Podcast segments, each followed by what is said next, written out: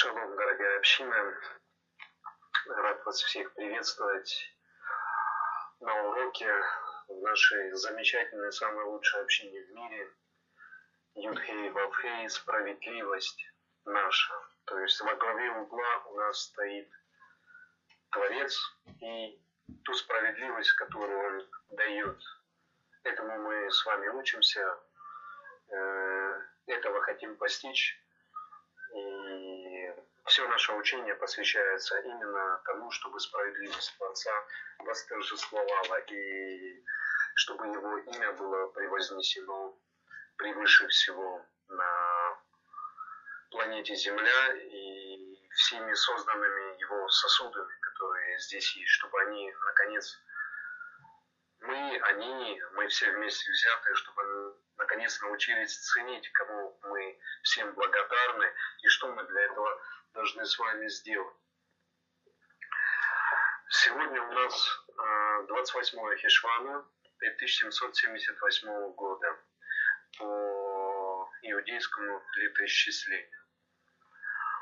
Наши даты приближают нас к праздникам, наши даты приближают нас э, к познанию истины. Поэтому тот календарь, который верил нам Творец, является единственно верным, единственно истинным, потому что благодаря ему мы подходим с вами к каждому, каждому исполнению его воли. То есть каждый праздник, он э, в определенный день происходит, и если мы будем этот день отодвигать, передвигать, не исполнять, то тем самым мы будем показывать нарушение воли Творца.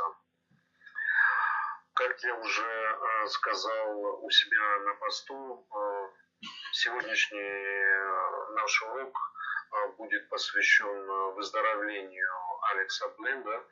Я не знаю, насколько он тяжело болен, что у него происходит, то есть этих подробностей я не знаю. Но я очень искренне и честно желаю ему выздоровления, несмотря на то, что ну, у него какой-то негативный меня там а, произошел ввиду наших несогласий теологических разных э, всяких. И у нас их достаточно, то есть они у нас есть, они никуда не делись, но мне не мешают никоим образом молиться за Рава Бленда, чтобы у него пришло исправление его, если он это осознает, что и как ему нужно исправить.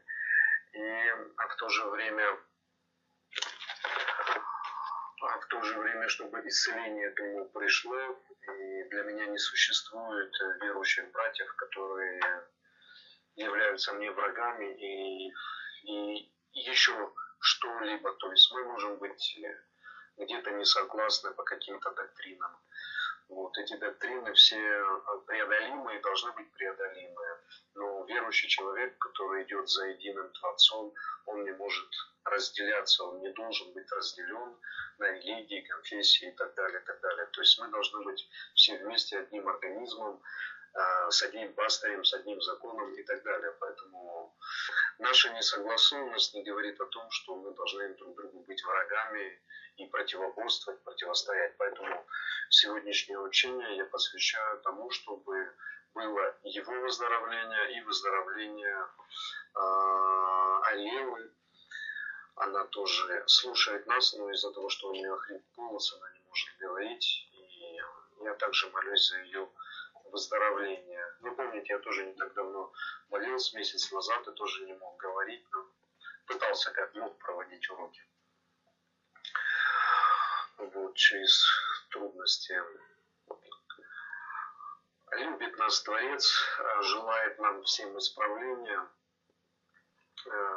поэтому наши молитвы, моей в частности молитвы о исцелении всех вас, пусть милость Творца придет на вас, и пусть Его воля через вас будет открываться, чтобы вы были Его искрами в этом мире, чтобы вы сверкали и своим э, светом, чтобы приносили в этот мир только благое, и чтобы все ваши дела были именно отражением благословенного Творца. То есть смотря на вас, чтобы можно было видеть самого Творца, как это было видно в нашем учителе Ягушу, наиглавнейшем учителе всего а, верующего люда за всю историю, то есть больше учителя не было на земле, больше, чем Ягушева Машех.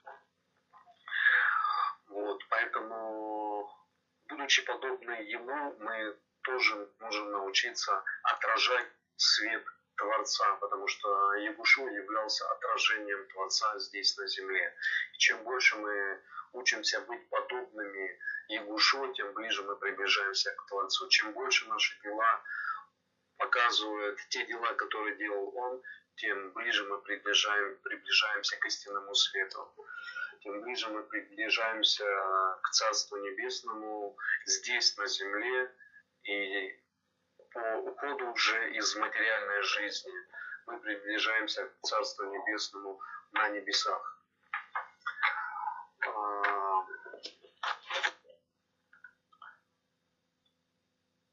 на сегодняшнем уроке мы с вами будем изучать, продолжать изучать заповеди Творца в нашей повседневной жизни, как мы должны научиться правильно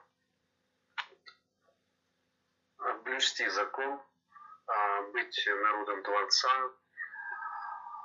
а, прийти к назначенной миссии, что для этого нужно делать, как правильно исполнять заповеди. То есть сложности существуют на самом деле больше, чем мы можем даже себе представить. То есть мы продолжим сегодня изучать заповеди. А изначально я хочу ответить на вопросы, которые задаются которые задаются в наше общение и не только в наше общение. Э, извне приходят тоже вопросы. Возможно, они как-то пересекутся. Ну, в общем, я постараюсь от начала сейчас я пооткрываю, чтобы не пропустить все вопросы, которые задавались. И буду постепенно отвечать. Ну, первый вопрос задает Елена. Э, вопрос у нее самый, что ни на есть, серьезнейший.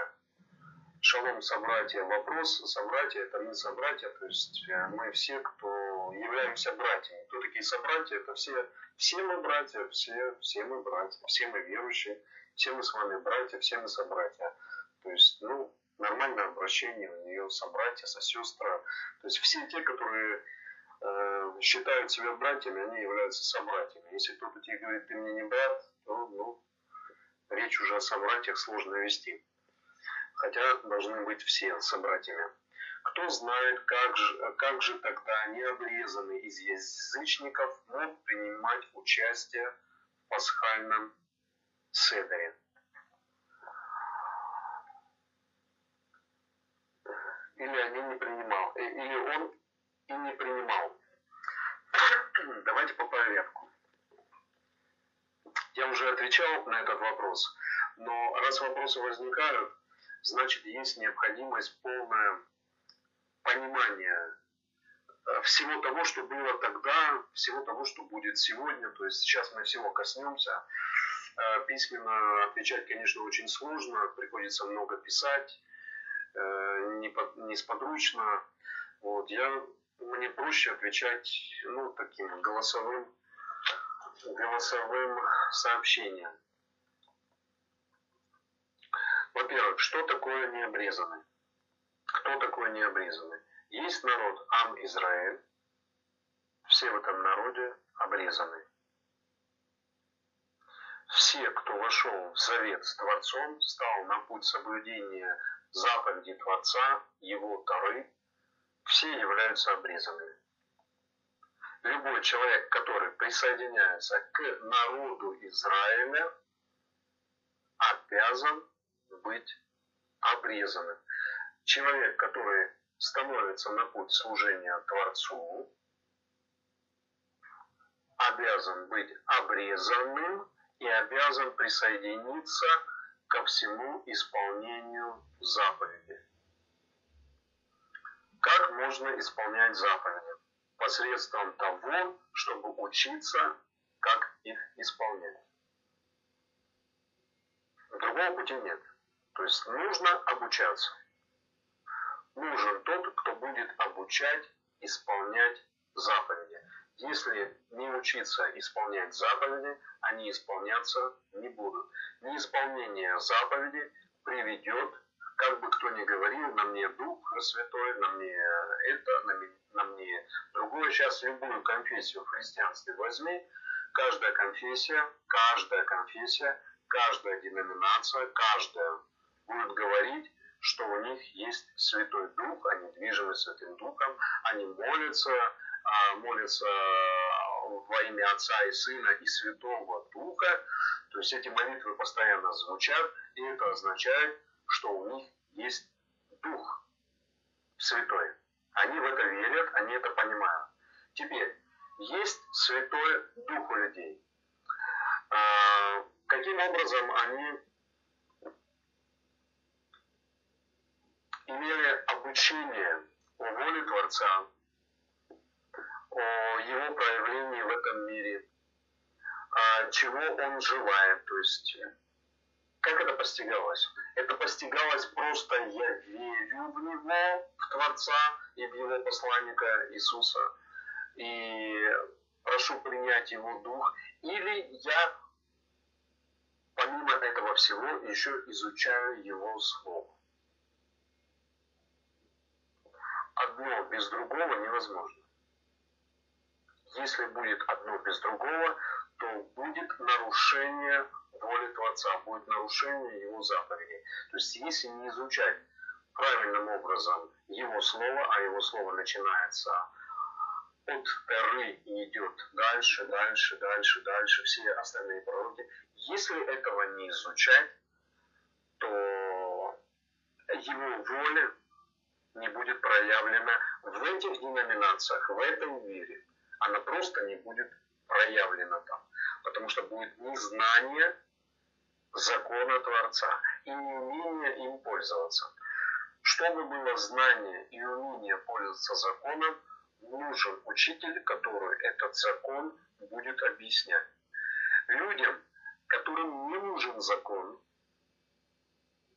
им и учитель таковой не нужен будет. Они будут, будут изучать часть Писания, которую они называют Новым Заветом, и близким к ним, к этим людям.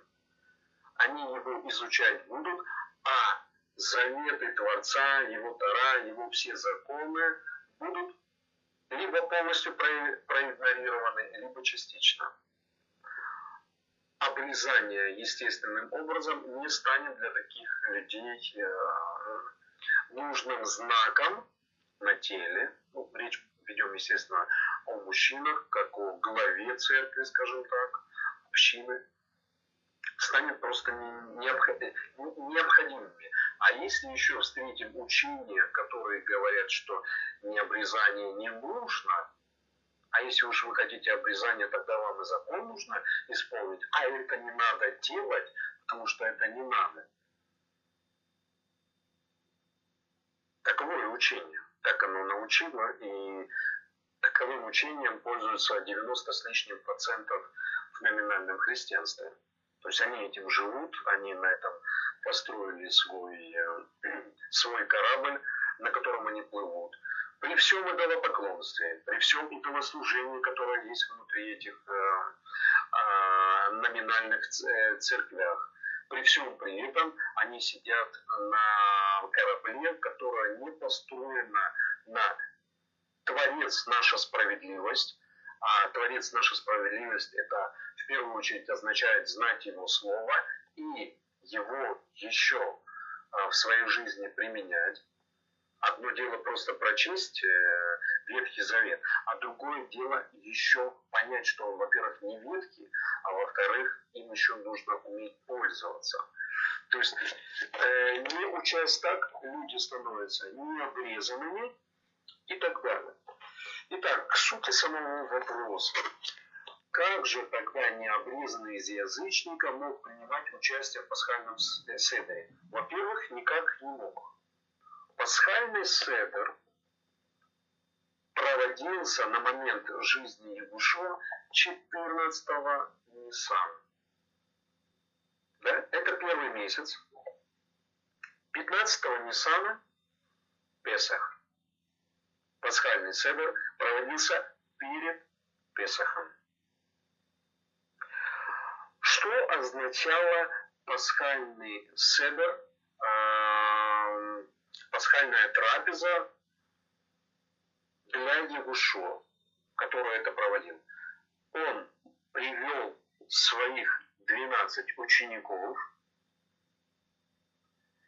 и сказал, сейчас заключается завет, то есть небеса заключают завет.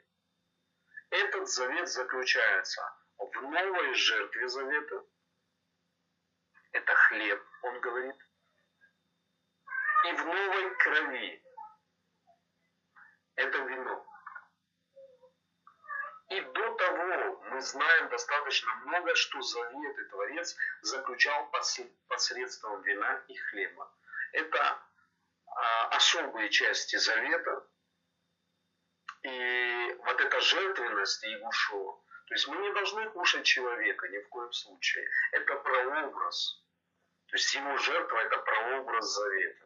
Его кровь – это прообраз. Крови человеческой вообще крови никакой нельзя употреблять, а уж тем более человеческая. Кровь – это прообраз вина. Кровь пить не надо ни в коем случае. Вино пить надо. Он говорит, это прообраз. Он не говорит, пейте кровь мою. А вино нужно пить. Не кровь, а вино. Кровь – это прообраз вина. А, его тело – это прообраз э, тела жертвы. То есть ни в коем случае нельзя есть человечку, ни в коем случае нельзя пить вино. Это все прообраз. Теперь основной пункт. Пасхальный седер и сам праздник Песах, Тара говорит, никто не обрезанный не может вкусить пасхального агнца. Это говорит закон. И нарушить его никто не может. То есть на пасхальном седере Егушо могли присутствовать только кто? Иудеи, то есть люди заветов. Никто другой там не мог присутствовать, потому что это их никаким образом не касается. Вообще никаким. Песах это для тех, кто понимает, во-первых, что такое Песах, это в первую очередь исход. И в вторую очередь это избавление Творцом. То есть тот агнец, который является прообразом в пустыне, прообразом прощения, в данном седере спустя э, больше 1300 лет приносился уже как жертвенность Егушуа когда выходили из Египта, изначально обрезались, все, кто был не обрезаны, это сыновья Израиля и народы, которые присоединились э, к сыновьям Израиля, те, которые поверили. Многие израильтяне, они еще не были таковыми израильтянами, но Израиль, то есть последователи Израиля, Якова, Израиль, израильтянами можно назвать, ну, от слова Израиль, э, не как страна, а как э, сам братец наш, они последовали, э, то есть одни последовали, другие не последовали. Многие э, потомки Бней Израиль, потомки Израиля не вышли из Египта, потому что они не отошли от веры, как сегодня множество есть евреев, которые полностью отошли от веры, отошли от веры, и все знаки, которые были для народа видимыми и понятными, для них они были просто ну, ни о чем. То есть они прижились, они жили а, тоже в еврейской среде, в той среде, которая была, а, ближе были уже к а, фараонским всем делам, они отошли в сторону, съехали от веры. И знаки Моше, знаки, которые там происходили, они, как для многих египтян, были не откровением каким-то, в точности так и Бней Израиль, потомкам Израиля, они не были уже откровениями. Поэтому те, кто поверил, они сделали обрезание перед исходом своим, и затем перед самым уже исходом они принесли в жертву пасхального агнца. И кровь этого пасхального агнца, там, где на косяках она была окрашена, наведена, те дома выжили. Выжили в плане того, что не пострадали их первенцы. А это и есть выжить. То есть, когда твой ребенок погибает, то для тебя, для родителей это становится смертельной болью и смертельной ношей. Поэтому выжили в плане того, что они пережили весь этот страх, который Творец навел на землю э, египетскую. И мы знаем, сколько там было боли, страхов и крови. Все это допустил Творец и показал тем самым, что вера в Него и присоединение, прилепиться к Нему, оно спасает, оно дает жизнь, оно сберегает детей, дает возможность на исправление, на исход к лучшей жизни. Вот это означает пасхальный агнец и, и тот исход, который был. Изначально обрезание – Далее идет э, принятие пасхального анца. Что произошло с номинальным христианством? Я сейчас э, ну, быстро скажу, что произошло, а потом мы скажем, почему это произошло. С номинальным христианством произошло то, что были научены против обрезания, против соблюдения заповедей Тары, ибо спасение от веры, а не от дел закона. То есть это основная формула которая в номинальном христианстве стала преобладать. Тем самым а, их пасхальный седер, который, как я уже в начале урока сказал, 14 Ниссана – это знаменательная дата. Это принесение пасхального агнца. 15 уже наступает сам Песах. То есть это праздник работать нельзя и так далее, и так далее. Скажите, пожалуйста, в номинальном христианстве, в том числе и исламе, насколько относятся к дате 14 Ниссана? Никак не относятся. Вообще никак. Другой календарь, иные даты. И христианство номинально по своим неправильным календарям отмечает свой неправильный пасхальный седр. Зайчиками, с кроликами, с яичками, с чем угодно, как угодно, но только не так, как этого требует Творец. Как угодно, но не так, как хочет Творец. То есть 14 Ниссана полностью сдвинута, как 15 Ниссана. То есть это другой календарный цикл это другой праздник, ничего общего не имеющий э, с э, постановлением закона и с народом Израиля. Ничего совершенно общего. Это чуждые праздники, отмечаемые данными людьми. Почему они так делают? Потому что они не в завете с Творцом. Они не обрезаны. Они растеряли весь завет а обрезанный он должен соблюсти закон.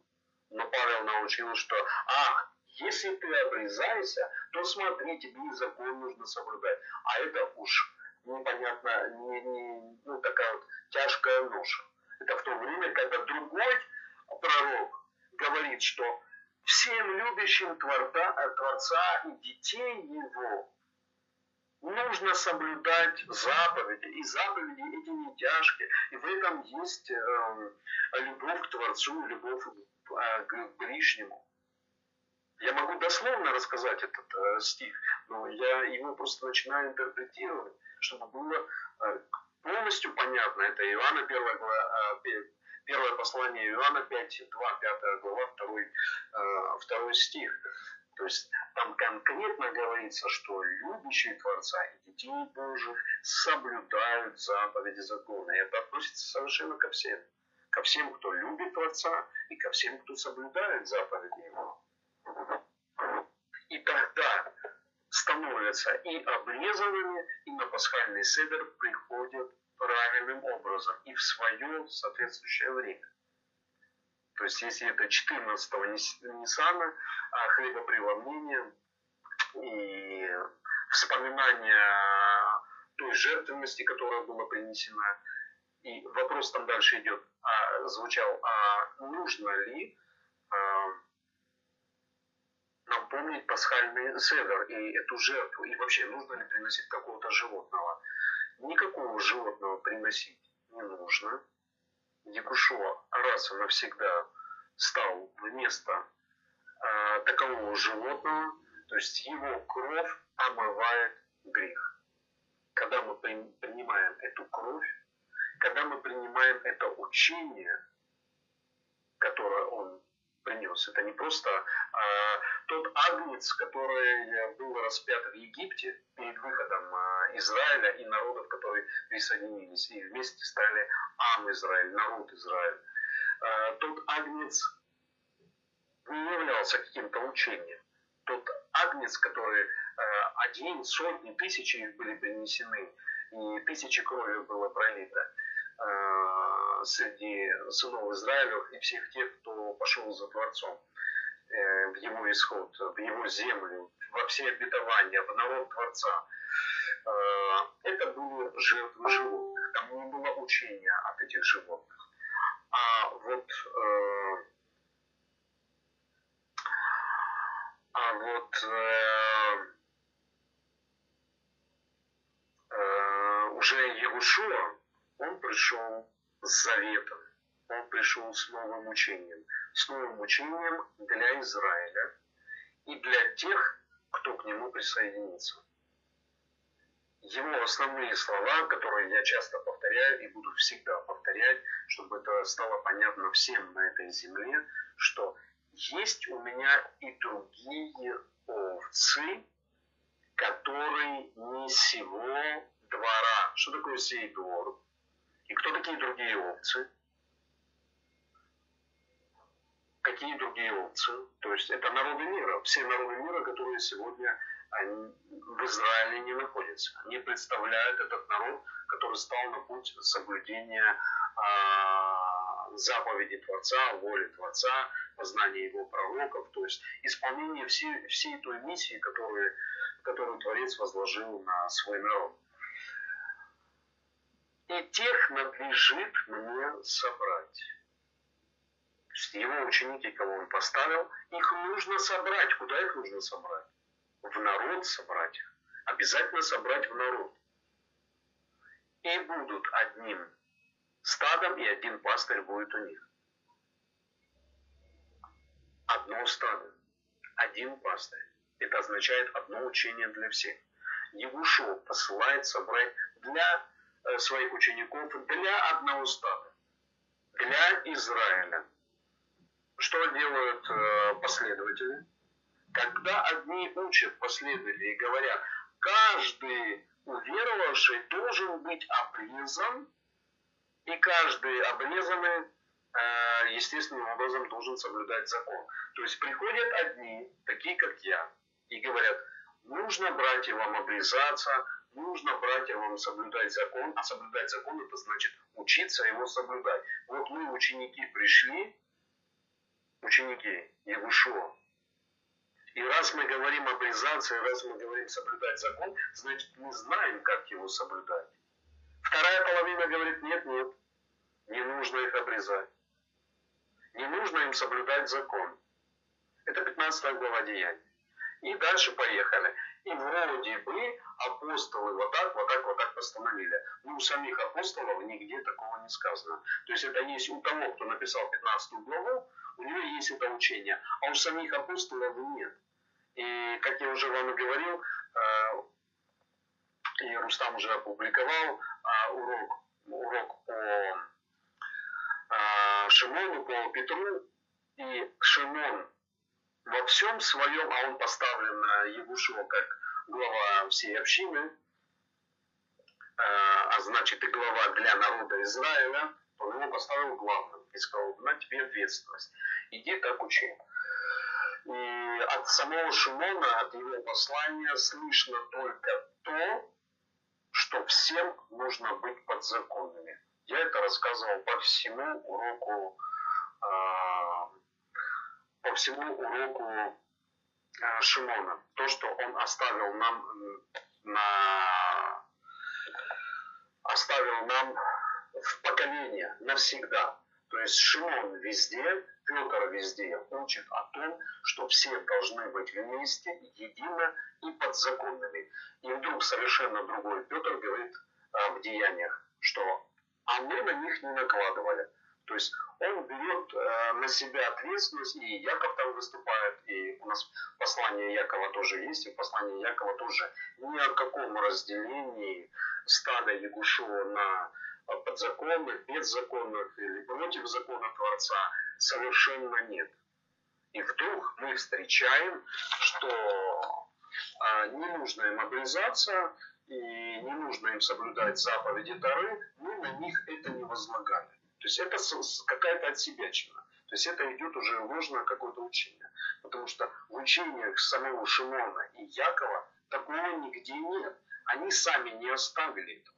Они в состоянии были учить и написали свои э, послания. В них идет обратный смысл. То есть все должны быть подзаконными. Все должны идти к святости. А святость это соблюдение заповедей. Другой формулы нет. Или, как говорит пророк Иоанн, все поют песнь э, Моше, Моисея и песнь Агнца. То есть это Тара и Новый Завет, который восстанавливает Тару. Тара нарушена, народом нарушена, потому что народ отошел от заповеди, и Гушуа пришел и учит, как правильно заповеди соблюдать. И он говорит, у вас заповедь на заповедь, одно, другое, третье, четвертое, вы нарушители, э, все разрушили, все нарушили, храм бедный стоит, вот-вот упадет. То есть э, неправильным образом в храме Творца, во втором храме э, шло все служение. Потому что было построено уже на неверных догматах, на человеческих догматах. То есть человеческое уже намешалось, и мудрость на мудрость, и внесло поправки, и неверное служение, и таким образом э, второй храм не смог устоять. Он был разрушен. То есть Творец позволил, что он разрушился. И Творец позволил, что народы ушли э, в рассеяние, в так называемый Галут. Египетские там э, маги, они тоже творили чудеса. Чудо на чудо отвечало. В конечном итоге чудо Мушарабейну побеждала, то есть его змей побеждал тех змеенышей, которые были магическими. Но главные чудеса делал сам Творец. То есть 10 казней, которые приходили на Египет, это были чудеса из чудес. То есть э, такие вещи пережить, это и при этом э, иметь такое злое сердце, чтобы понять, что это делает Творец, и Творец выводит. И когда там первенцы все умерли, вот уже последняя казнь, самая жесткая, это когда дети умирают у родителей. И когда твои дети выжили, и ты пришел в пустыню, и ты видел, что у египтян, у всех, у фараона, у всех, у всех, кто не обрезался и кто не помазал косяков э, вот этими агнцами пасхальными, у них у всех произошла эта страшная трагедия, погибли дети. То есть они были уничтожены, не просто погибли. Пришел ангел-губитель. От, откуда он пришел? Просто так, что ли, прогуляться? Нет. От Творца пришел ангел-губитель и поразил первенцев. Чтобы показать, насколько он велик и насколько все вот эти идолы, э, э, идолы самого фараона и всех тех, кто за ним идет, насколько они э, никчемные есть ни о чем вообще. И сам фараон, и, все, и все те, которые за ним идут. Опять-таки, вышли в Египет, и здесь братья, многие, усомнились. Вы можете себе вот такое представить? Мы участники вот этих всех событий. Вот мы с вами, мы выходим, мы участники этих событий. Такие чудеса Творец делает, такие казни, ну что только не происходит. В конце уже идем, расходится море, мы проходим. Э, те, которые нас преследуют, они гибнут там, то есть они падают. Отец показывает и показывает свое величие. И вдруг мы в пустыне говорим, а мы не будем повиноваться. Наш народ. А мы не будем повиноваться. А мы не хотим. А мы вот это, а мы вон то. Кто такой этот Мушарабейн? Куда он нас ведет? Вы представляете? Внутри народа. Теперь, что такое книга деяний? Кто-то ее написал, кто-то, я уже говорил, кто, и о нем сказано в 20-х главах, что он является тем, кто выполнял приказы Павла. Теперь, что он объясняет?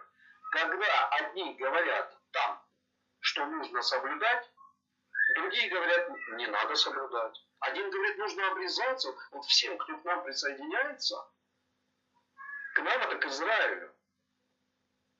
К нам это к Израилю присоединяются. Не к нам а новая религия, мы там вот сейчас христианство теперь называемся. Нет, нет, к нам это к Израилю. И вот кто к нам присоединяется, он должен войти в завет с Творцом. Сегодня это называется гиюр. А если говорить теми понятиями, которые тогда были, это фактически тот же самый гиюр, но который не выкручивает руки. Потому что сегодняшний гиюр, он выкручивает руки людям. Он просто выкручивает их. Он может допустить, может не допустить, может отказать, э, может построить там, э, потому что сегодняшний ортодоксальный иудаизм, он состоит из тысячи повелений, тысячи. Э, заповедь на заповедь, правило на правило, и это очень сложно многим пройти. Я знаю сотни людей, которые не прошли Гиюр, будучи в Израиле. Просто не прошли. То есть они были евреями по папе, и не прошли Гиюр, они не были допущены, они не были допущены в иудаизм. Неважно, как твоя вера называется, что ты там себе вразумил, в кого ты веришь, неважно, ты не иудей, как религия. Ты можешь называться евреем, как, как тебе угодно, но ты евреем не считаешься. То есть э, ты не прошел Гиюр, ты не еврей по папе ты там или еще что-то, ты не еврей или просто э, не имеешь ничего общего с евреями, ты не еврей, мы тебя не допускаем. То есть э, раввины взяли на себя ответственность впускать в народ или не впускать. С одной стороны, правильно научить людей соблюдать, но нужно пользоваться методами а как на это смотрит Творец, а не как на это смотрит мудрец. Мудрец может построить таких заборов, что человек просто через них не пройдет.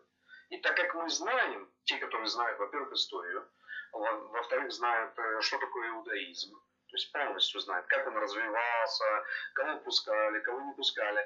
И те, кто знает, как это обстоит дело сегодня, и какие заборы построены, и что люди желают но не могут или какими-то другими путями заходят, там через деньги или еще что-то, или кто-то становится посредником в получении геюров. То есть э, я эту систему всю знаю, от и до.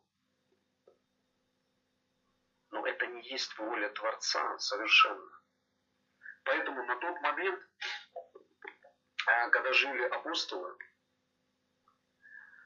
присоединиться к Творцу через Егушо имел возможность каждый, потому что Новый Завет гласит о том, что народу прощены грехи, если он принимает вот это учение. Если он учение не принимает и жертвы Егушо не принимает, ни о каком прощении речи не идет. Сегодня я ну, потратил некоторое время на спор э, Э, с Ильягу Коломейцем. Это хороший э, учитель в, э, в законе, в Таре. у него есть э, свои откровения. Я очень давно про него говорю, что он хороший учитель. Вот. Многие вещи он достаточно грамотно понимает и отличается от раввинов иудаизма, он себя раввином не считает, отличается от раввинов иудаизма тем, что он видит множество проблем внутри ортодоксального иудаизма. И он видит некоторые или многие разрешения, как нужно его исправить.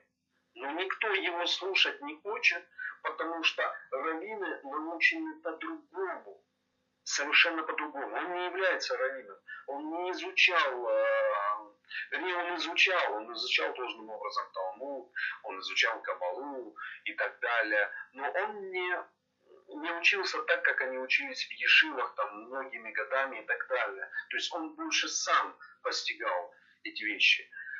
И э, в чем моя претензия к данному учителю? То есть он заключает все исключительно только на иудаизме, в его понимании, как он правильно этот иудаизм понимается, и никакие там откровения евангельские или коранические вообще не нужны. Он говорит, я в них не нуждаюсь. Мне они не нужны, они ни к чему. То есть, что происходит? Тем самым, э, он же не один, я к чему это говорю? Я говорю о том, что раввины, а, раввинский иудаизм, а, сегодняшний а, так называемый ортодоксальный иудаизм, он находится в контре с учением Егушуа и, естественно, христианством. И так как они понимают, что вот это христианство, которое они видят, это и есть учение Иисуса, то такой Иисус им противен. Ну, просто противен, потому что они понимают, что они ничего общего не могут иметь э, с данным Э, с данным учением, потому что оно отвратительно для них. И оно на самом деле отвратительно не во всех своих проявлениях, но в большинстве своих проявлений христианства в том виде, в котором оно сегодня есть, оно э, действительно отвратительно по многим, по многим критериям. Вот. Э, чтобы это все понять, почему это христианство такое, нужно знать, кто его научил таким быть. Люди в этом не разбираются они бегло где-то чего-то как-то прочли Новый Завет, э, учение Евангелия, потом э, нашли для себя там те места, где они спотыкнулись, э, общую картину поняли, на общем фоне, что ничего толком соблюдать не надо, чем занимается номинальное христианство, ничего не соблюдает и все, и построили для себя категорический вывод – это все мерзко и отвратительно. В частности, э, с исламом точно такая же картина. Не подходя со стороны конкретного понятия, что такое Коран.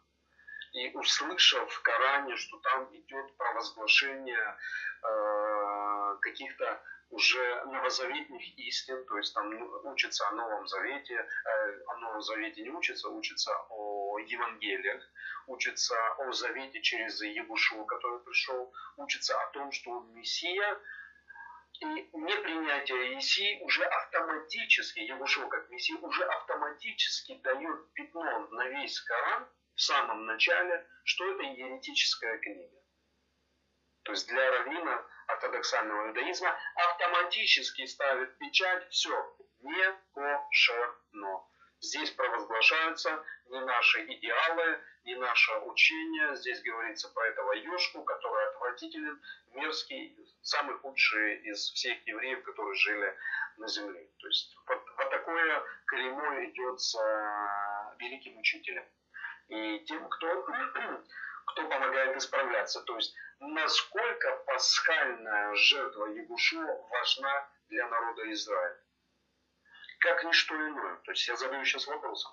Как ничто иное, не имея этой пасхальной жертвы, прощение грехов народа невозможно.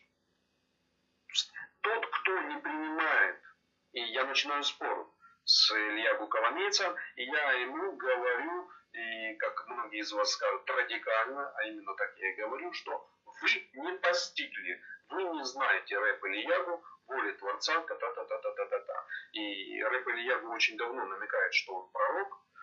А, и сначала я прислушивался к тому, а возможно и правда пророк. Но чем больше я начал его понимать и то, чему он учит, я ему уже давным-давно сказал, что он не пророк. То есть, когда он не понимает пророков Творца и не принимает и не разобрался в них, то он про себя открыто никогда не говорит, он только намеки дает, что он правда. Вот. Э, то я ему показываю и говорю конкретно. Э, и когда говорю ему, я не просто разговариваю с человеком, я знаю, что очень много слушателей, очень. Его читает очень много человек, потому что он достаточно грам, грамотен в Таре, достаточно много понимает многие процессы, которые в иудаизме сегодня происходят. Вот. Он про них говорит, и как бы многие прислушиваются. Но когда мой упрек идет о том, что не принимая пророков Творца, он тем самым становится на войну против Творца, то это уже становится как бы а, ну, враждой против Творца, самый настоящий. То есть, когда мы а, не слышим его пророков, значит, мы не слышим его голос. Когда мы не слышим пророков, тех, которые учат против воли Творца, тоже мы не слышим голос Творца, потому что голос Творца не может говорить, с одной стороны, нужно заповеди соблюдать, и не тяжкие, а с другой стороны говорить, не нужно соблюдать заповеди. И на вас никто не возлагал. То есть такого не бывает. Должна быть определенность, четкая. Либо да, либо нет. Поэтому для тех, кто не обрезан, сам праздник Песах не является кошерным. И я когда-то был не обрезан. И когда-то я себе понимал, что э, я там Пасху соблюдаю, еще что-то. Когда пришло ко мне понимание, что все это не так, и все это неправильно, и э, я поверхностное только знание имею о вере, и только после этого Творец начал открывать уже, поставил меня в такую ситуацию, очень трудную жизненную ситуацию, поставил меня Творец. И начал для меня обучение, которое, собственно, я сегодня и передаю вам. Вот, поэтому необрезанный по определению не может принимать в законе э, свое участие потому что Песах, он дан только обрезанному, то есть он дан Ам Израиль, и Песах означает исход из э, Египта, и исход для чего? Для получения, для становления э, народом и для получения э, всех заветов. И завет э, или союз, брит, это не, не одно какое-то учение, а есть разные заветы. Да? Э, я заключаю с вами завет о э, радуге, что больше никогда не будет всемирного потопа, то есть где погибнут все, в потопе погибнут все люди. Это завет. Весь закон, он состоит из заветов, заветов, заветов. Одну часть завета нарушили кардинально все. Все нарушили часть завета о том, что согрешили совершенно все. И поэтому оказались в Галуте, в полном изгнании от земли. Все согрешили. Теперь, как исправить это согрешение? Нужна соответствующая жертва. Какая жертва приспособлена в, в Таре для исправления смертельного греха? Потому что согрешили к смерти то, что мы видим Холокост, и я непосредственно участие принимаю э, в восстановлении памяти о Холокосте, ищем людей, находим жертв, находим места, где были э, убиты, э, были убиты миллионы, миллионы евреев. За что? За согрешение. За какое согрешение? Во-первых, праотцы согрешили, э, детей научили неверно, дети не принимают пасхального агнца, и начинается вся трагедия. То есть э, кто-то становится против, кто-то начинает учить против, говорить, вот они не принимают, вот они э, не принимают э, Иисуса и так далее, и так далее. То есть это огромный комплекс э, целого учения, но в итоге он становится рукой, которая бьет со стороны Творца, гильотиной, которая отсекает голову и, и душу и так далее, и так далее. То есть за всем стоит Творец все наказания приходят от Творца и больше ни от кого. И он говорит, э, там 28 глава Второзакония, я даю благословение, и если будете, если будете э, нарушать, если будете нарушать, то на вас придут проклятия. От кого проклятия? Проклятия от Творца придут. От кого еще? От кого могут прийти проклятия? Только от Творца. То есть он начинает, он ставит свой э, народ под проклятие. Э, должным образом не соблюдаются заповеди, потому что раввины научили неправильно соблюдать. Раввины многие поставили ложные доктрины, которые просто ложные. Э, ложные в качестве против Егушева, то есть та доктрина, которая в иудаизме сегодня есть, важнейшая доктрина про то, что Ягушо является самым отвратительным евреем и так далее, и так далее.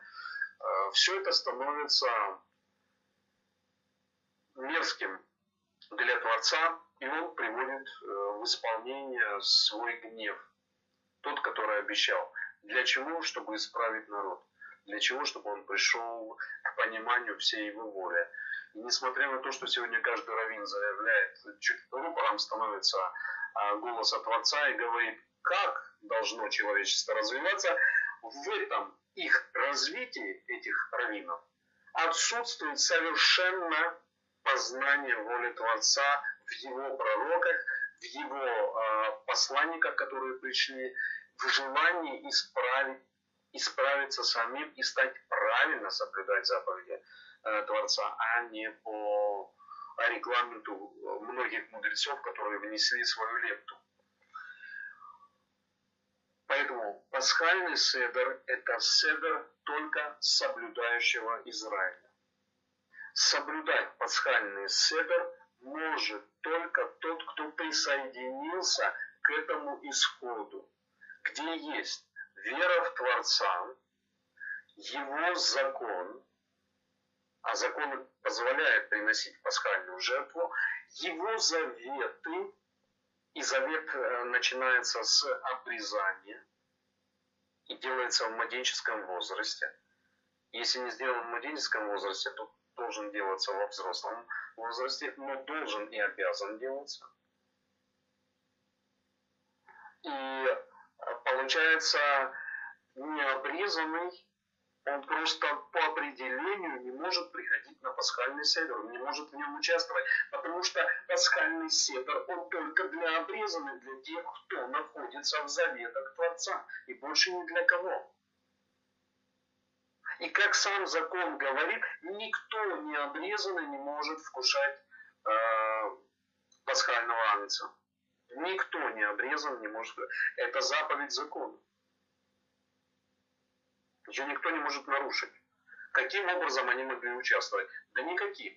То есть все места, где участвовали в пасхальном седере необрезанные, они участвовали в некошерном седере. Этот седер не является, это мероприятие не является волей Творца и исполнением его а, митцвы о пасхальном седере о этом празднике. Не кошерно. Совершенно полностью не кошерно. Поэтому сегодня все, кто не обрезан, они обрезаны сегодня миллиарды, их вера о том, что они соблюдают свою какую-то православную Пасху, католическую Пасху, еще какую-либо Пасху, или мусульмане, которые не соблюдают Песах,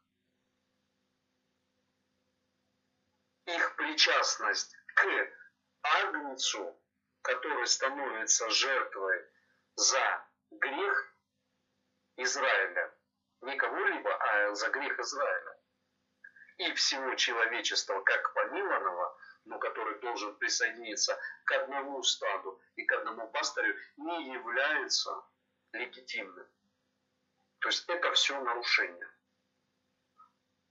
Как до людей можно донести, что они находятся в нарушении? Если одних а, научил Павел, что им обрезание не нужно, вот просто не нужно, а другие научены тем, что им уже и Тора не нужна, и Евангелие не нужно. Как их научить? Это когда пророк э, Мухаммед говорит, Тора это свет, Евангелие это свет, Ягушу является Машехом Израиля, Мессией. Э, и вдруг этот свет никто не учит, никто не принимает, и и, и в итоге произошла отдельная религия, которая вообще не в правильном направлении идет и представляет совершенно не учение а Мухаммеда как посланника Творца, который ссылается на всех пророков а, библейских, танахических пророков, ссылается. Что, что это за вера, когда она э, построена не на пророках Творца? А построена только на каких-то там уже научениях э, мудрецов, которые после Мухаммеда и всех тех, кто э, после него жил, э, уже начали создавать новое движение, которое не стояло на воссоединение иудеев и христиан, которые уже существовали на тот момент как отдельные религии, и об этом сказано в Коране, что должны воссоединиться, потому что иудеи неправильно трактуют, э, неправильно, не на правильном пути стоят, а большинство из них отверга и Иисуса, а христиане э, христианство, как та состоящаяся религия уже в 7 веке, когда жил данный пророк, они стали тоже на ложный путь с идолопоклонством, а с верой э, в триединого Бога, то есть Бог, что он состоит только из трех лиц, а не является всесильным, то есть все силы являют истинного Творца. Э, то, что мы провозглашаем Шма, Израиль, имя Творца Юдхей Вавхей, Элохейну, Элохейну – это все силы Его, имя во всех силах Его, Юдхей, Вавхей, Эхад. Имя является единым во всех этих силах. То есть все силы Ему а, едины. Не три единый, не еще какой-то бесконечный Творец, бесконечный. И все силы являют единство в Нем, в этом имени. Это имя создало а, все силы, и все силы подчинены Творцу. Кроме человека, который э, может э, Творцу не подчиняться. И поэтому мы все должны стать образом и подобием. То есть, как в начале урока я говорил, мы должны засверкать, засветиться, как э, светился как исходил свет от нашего учителя Ягушева, который был подзаконный, который не грешил. То есть, что такое не грешил? Не нарушал заповеди Тары. Это означает не грешил. Не как-то размазано в христианстве. Он был безгрешен. Он там вот это, вот это. Что значит был безгрешен? Ребята, вы хоть немножко научитесь чему-то. Хотя бы чему-то. А зам научитесь, э, что такое грех был безгрешен, это не нарушал заповедь Торы. А ты кто такой его последователь, если ты не обрезан, полностью все нарушаешь, а, и создал себе религию, которая ну, противоречит полностью Израилю как народу, несмотря на то, что Израиль несовершенный, совершенно сегодня, и 2000 лет несовершенно он был, но нельзя противоречить и идти против э, народа, с которым Творец заключил все свои союзы. Нельзя эти союзы все отвергать, называть их веткими, неугодными, ненужными. Это то, чем занимается номинальное христианство. И не принимать эти союзы, и избранность Израиля отрицать и говорить, что вот мы теперь избраны, а вы там то-то и то-то и то-то и то-то. Это все ложное движение, ложные учения и ложные религии. Несмотря на то, что есть вера вера в Иисуса, но одна вера в Иисуса, она еще никого не спасает, никогда не спасет и без всяких вариантов. Одна вера в Мессию, можешь его Богом назвать, можешь как угодно назвать, или одна просто вера в Творца, она еще никого ни от чего не спасала. И бесы тоже верят и трепещут. Но знаешь ли, неразумный человек, что вера без дел мертва? Какие дела должны быть в вере? Дела, заветы – это дела, обрезание – это дела, а пасхальный седер – это дела, пасхальный седер 14-го Ниссана – это дела и верю просто в то, в Иисуса, и верю, что была Пасха, и вот мы отмечаем здесь, собрались, э, Пасху нашу отмечаем, а, и так далее, и так далее. Это происходит непонятно по какому календарю, э, и так далее, и так далее. Это все бесовские дела. Это по-другому не называется. Это бесовские дела. То есть проделки сатана. Он уводит человека от истины, а истина – это закон Творца. Это есть истина. Истина – это в том, что Егушу соблюдал этот закон, и если он мой учитель, то я должен э, брать полный пример во всем с него. Во всем. Хороший ученик берет пример со своего учителя во всем, во всех своих делах. И если он видит ложь, он должен ее крушить. И если кто-то прикрывается именем Иисуса, но дело его не является, там ложь сплошная, ее нужно что делать? Крушить. Как он крушил. А он, извините, крушил находясь э, в своем иудаизме 2000 лет назад. А сегодня, дорогие, сегодня три религии есть. И каждая себе чего-то там очень сильно круто возомнила. Одни без новых заветов, пророков отмели, э, без Корана отмели, другие отмели Израиль и э, все мусульманство. Мусульмане тоже также э, стали на тропу несогласия со всем и вся, и в итоге не находится общего знаменателя нигде. Но все говорят, собираются вместе, мы верим в единого Бога. Ну, где же ваше единство? Если вы каждый свою религию представляете и не являете никакого единства, и не хотите разобраться, в чем единство-то должно быть, и кто за кого должен взяться, и зачем браться, собственно. Зачем мусульманину с христианином браться за пол иудеи? Что значит взяться? Просто подержаться, не надо за меня держаться.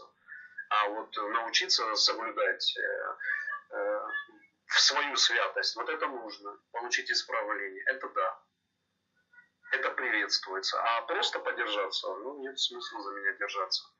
От этого никто святым не станет. Вот. А стать на путь света, как учит Коран. Тара – это свет. Мы дали свет человечеству в лице Израиля. Вот это принять надо. Евангелие, свет. В чем суть Евангелия, э, благой вести? Благая весть заключается в том, что Творец послал в свой народ ту жертву, которая поможет этому Израилю исправиться. Не просто кровь, а комплекс учения. Одна кровь недостаточно – вот я принял кровь. Я принимаю Иисуса, все, его кровь. Что значит принимаю? Принимаю недостаточно. Нужно научиться учению, которое он вел. То есть понять, почему э, эта жертва была дана. В чем причина прихода этой жертвы. Э, что последствовало тому, что нужно было дать эту жертву. Что привело к нарушению всем Израилем, фактически всем Израилем критическая масса такая осталась, а, малая критическая масса, которые были верны и закону, и поняли, что пришел посланник э, от Творца, и непростой посланник, то есть это не простой пророк пришел, а Ягушу это был сверхчеловек, то есть его мессианство сверхмессианство, это необычный был человек. Ну, не тема нашего урока, поэтому Поэтому вот так, соблюдение пасхального седера касается только Израиля. Касается только Ам Израиль, народа Израиль, потому что вот этот свет, которым является Тора, она дана этому народу. Хочешь попасть в свет, будь любезен, войди в завет с Творцом. И как э, Творец заключил с Авраамом завет, это мой завет навеки с тобой и потомством твоим во все века. То есть навсегда. И в тебе благословение для всех народов. и цари произойдут от тебя и так далее. Но все вот эти народы, они должны прийти, э, прийти к этому свету. И они пришли. И они пришли. Творец говорил Аврааму, с ним заключал завет. Исход из Египта свидетельствовал тому, что народы мира присоединились к Бне Израиль с кем еще Творец заключил завет? С э, Израилем, с Яковом. Присоединились и вместе стали одним народом.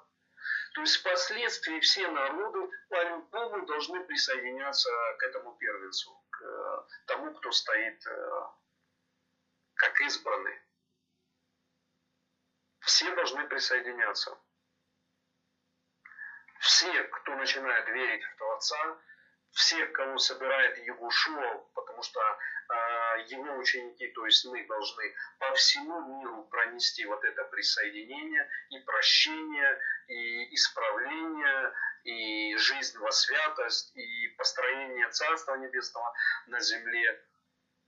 Все должны собраться в одно стадо. Это стадо Ам Израиль называется. Машех возглавляет это стадо, и все, которые соберутся в это стадо, это его награда, это его заслуга. Вот этого Машеха, который, э, которым была пролита безвинная кровь, и эта кровь позволяет каждому получить избавление. Но, опять-таки, с условием, и как говорит Егушо, отойдите от меня, делающие беззаконие я не знаю вас. То есть он говорит, беззаконники, вы можете ко мне не приходить.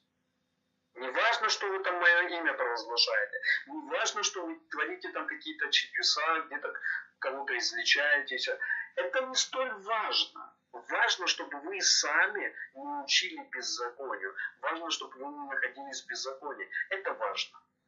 И все, которые беззаконники, отойдите от меня. Я не знаю вас. То есть э, людям Э, номинального христианства, которые больше всего любят учить про любовь. Иисус есть любовь, и только одна сплошная любовь. Да, любовь, она бесконечна просто. Но не нужно рамки переходить. Одной любви недостаточно. Я люблю Творца недостаточно. Нужно показать, как я его люблю. В чем это проявляется? Я люблю Творца недостаточно должно проявиться в моем обрезании, в моем приходе на пасхальный седр, потому что мне я обязан туда прийти. В моем приходе на 15 э, уже Ниссана на праздник Песах где я должен остановить все дела, отбросить все в сторону. И мне не важно, куда э, катится эта планета. Не важно. Самое главное, что я исполняю волю Творца, и Он меня за это сбережет.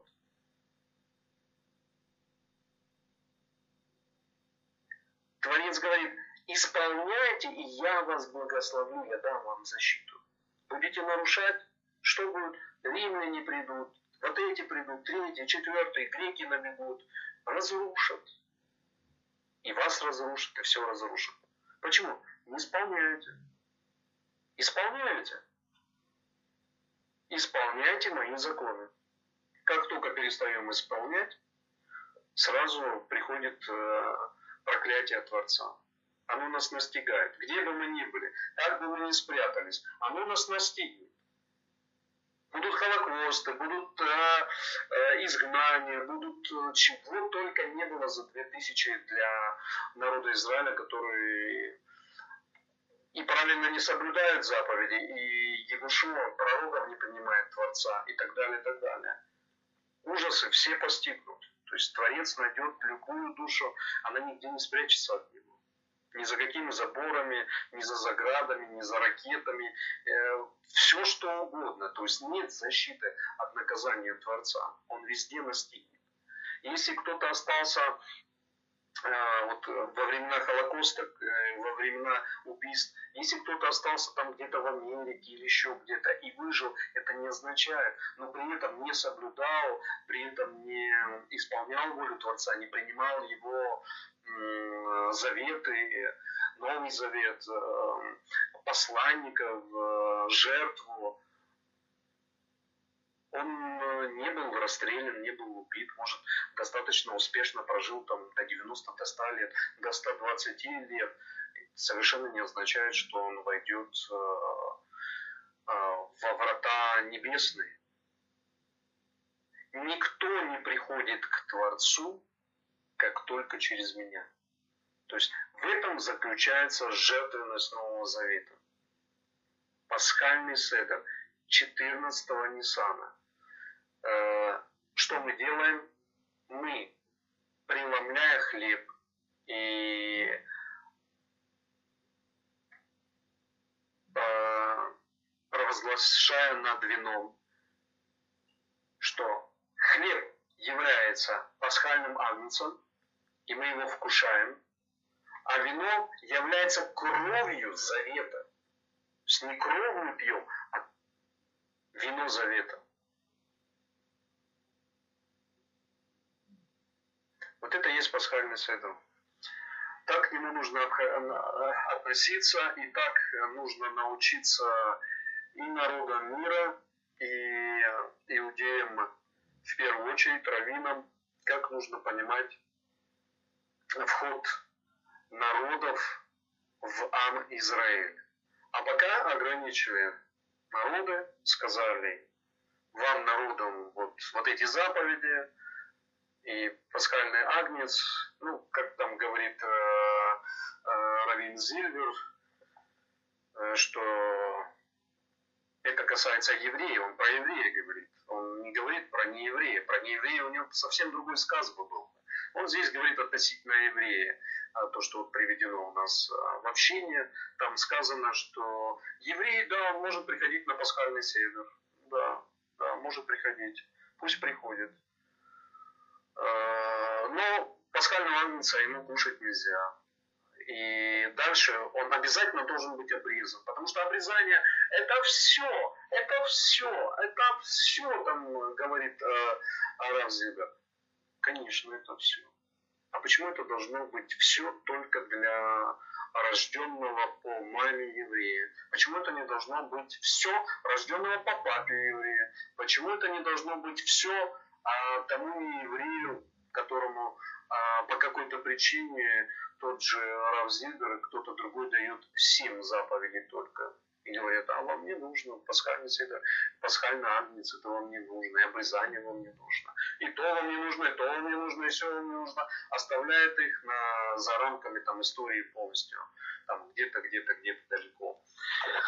Вот, и это все печально, и это все не просто печально, это отвратительно было бы печальным, это, ну, это отвратительно. Это отвратительно то, чему учат. Просто отвратительно. То есть э, ограничились э, пасхальным агнцем, которого 2000 лет э, вот такие вот верующие не приносят, а такие верующие, как я, приносят. И я не живу 2000 лет, конечно, но всегда были такие же верующие, как и я, которые и соблюдали заповеди э, закона максимально, что можно соблюсти, да, и максимально как можно э, соблюсти в наших реалиях, как мы жили в Галуте все это время, в изгнании. И провозглашали хлеб и вино как жертвенность э, завета и делали это не когда-то там, а именно 14-го Ниссана, то есть соблюдая закон Творца, соблюдая э, его календарь э, в правильное время должным образом. Вот это правильно. Вот это и справедливость. И община наша называется имя Творца и справедливость. Вот это справедливо. Вот это правильно. Не обрезанный, когда приходит э, из народов, э, хоть с евреев, он может приходить на пасхальный седр, а может не приходить, но его пасхальный седр, он ни о чем, просто ни о чем. Он не является а, исполнившим а, данную митцву, данную заповедь, он ее не исполняет. Ну, пришел еврей, ну, посидел на пасхальном седере, и что? Ничего не произошло. Ну, поприсутствовал. И евреи много где чего присутствуют. Но пока их прессовать не будут, вот прессовать не будут, они ничего соблюдать толком не будут. Потому что большинство еврейства ничего не соблюдает. Я это знаю.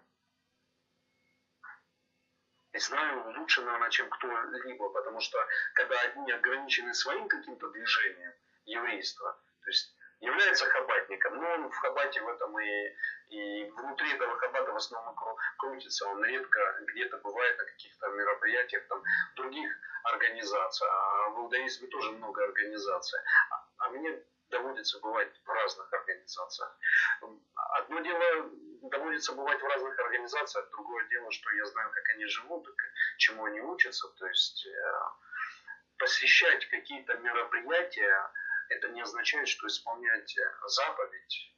То есть прийти на какой-то праздник еще не означает, что, что его должным образом духовно исполнить этот праздник. Прийти необрезанному еврею э, на пасхальная церемония, которая приходит, э, не означает, что он исполнил заповеди. И если ему не укажет э, учитель, что вот это его отношение к воле Творца, она никчемная, и она ну, только проклятие на него приносит, то он никогда для себя толком не поймет, что ему срочно нужно действовать. Действовать нужно.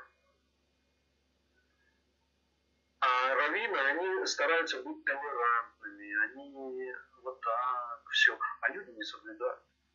Не соблюдают. Община не соблюдает, много чего не соблюдает. Я не говорю сейчас про обрезание.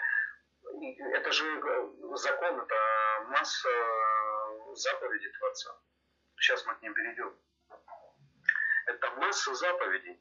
И вот из всего вот этого обилия заповедей по существу исполняется, ну, может быть, 10-15 э, процентов. И да, многие заповеди привязаны к храму, к жертвеннику. Но и без храма, без жертвенника половина просто не исполняется. Большинством номинального иудаизма. Тех, на кого э, раввины не хотят лишний раз надавить и лишний раз должным образом объяснить, что ты в нарушении в полном, в полном нарушении. И проживаешь ты в Галуте, ты в нарушении полном. И не собираешься э, завладеть э, землей от Нила до. Ты в заблуждении полном, то есть ты не исполняешь свое обязательство. Если вот так говорили бы достойным образом раввины, вот рэп Ильягу иногда там начал повышать голос в этом направлении, потом снизил этот голос. Я его зауважал сильно, потому что он э, не побоялся и начал провозглашать голос, поднимать. То есть вы галутники, вы не, не, не хотите выходить из галута, вы не хотите исправляться, вы там э, то-то, то-то, то-то, то-то, вы не хотите строить, тем самым не хотите храм строить. То есть что нужно для того, чтобы должным образом исполнять? Надо начать двигаться в конце концов. Нельзя говорить, вот мы Тору, мы это, это ни о чем, это никчемные слова. Не мы Тору, мы вот Тора нам дана, а мы исполнять ее должны здесь, сейчас. Если ты живешь в Америке, там прекрасная жизнь, то твоя обязанность не в Америке жить, а поднимать свой зад и идти э, делать свой исход в Израиль. Потому что три заповеди должны Израилю основные. Это сделать исход, поставить над собой царя и завладеть всей территорией, э, а, ну, построив храм, э, завладеть э, территорией, которая относится к Святой Земле, от Нила до Ефрата это обязательство, это должна быть исполнена заповедь, иначе со святостью ну, большие проблемы. Большие проблемы со святостью. Кто это должен сделать? Люди проживают в Израиле, э, во всех странах мира. Они исход не собираются сводить, им хорошо, им комфортно, они зарабатывают деньги, там спокойная жизнь, э, где-то миллиарды зарабатывают, где-то миллионы зарабатывают, ну кто на что учился. И спокойно там проживают, все у них комфортно, у них э, суку, свой шалаш они построят у себя дома, на своей вилле там, или э, построят себе рядом синагогу, будут в эту синагогу ходить. Синагога должна быть в храме, то есть самое основное место должно быть там, где храм строится, там, где жертвенник. Этого не делают. Строят синагоги себе. Здесь синагогу себе построю. Буду ходить, э, та -та -та. И так эти синагоги строятся, и люди ходят, не ходят.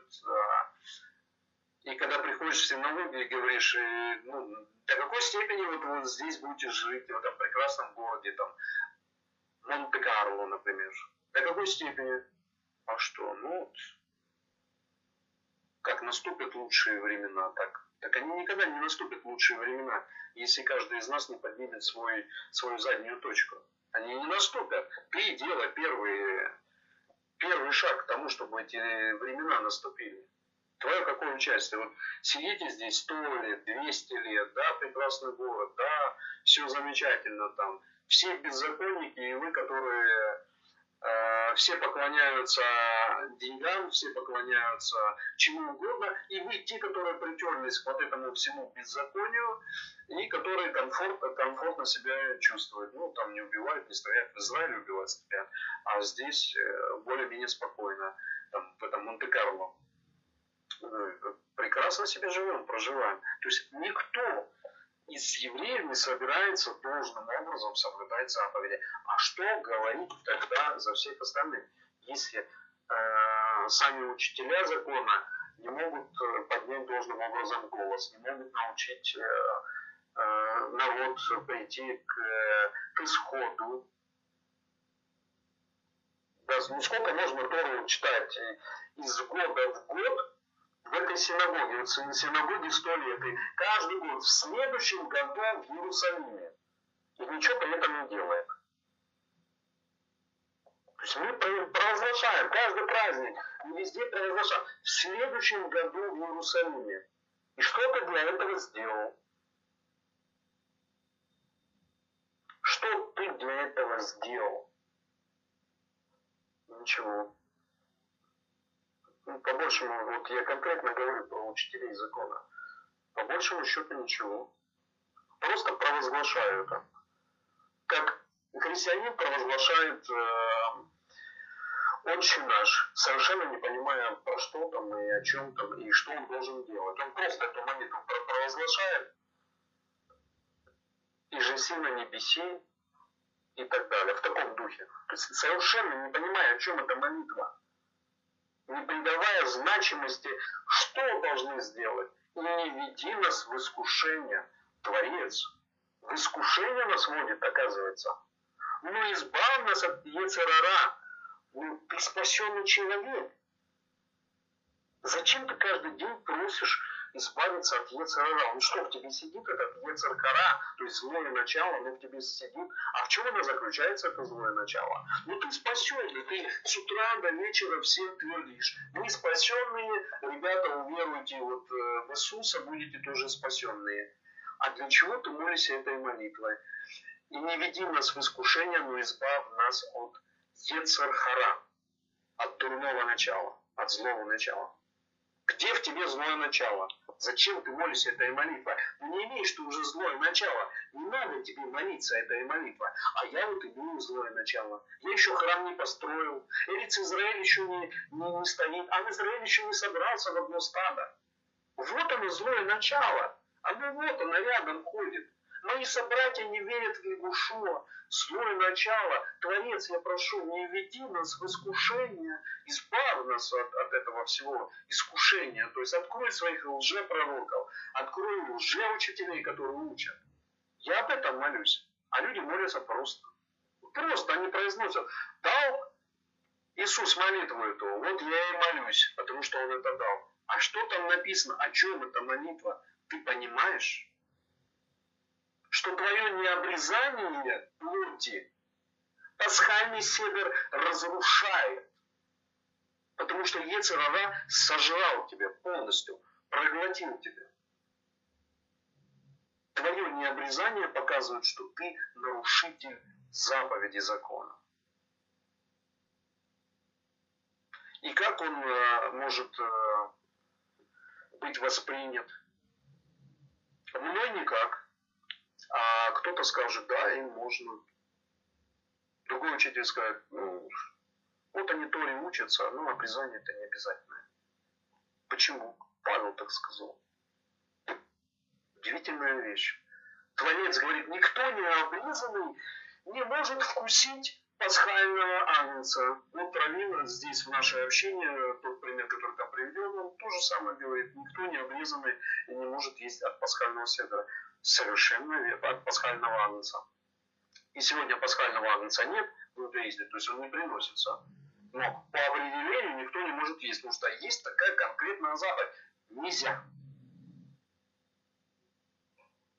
Потому что ты не вступил в завет с Творцом. Потому что ты не вошел в Эрец Израиль. Э, э, в Ам Израиль, в народ Израиля. Нельзя. Нельзя и все. И не мы это решаем. То есть это не я решаю. Творец однажды проговорил, нельзя. А другой учитель говорит, нельзя, можно.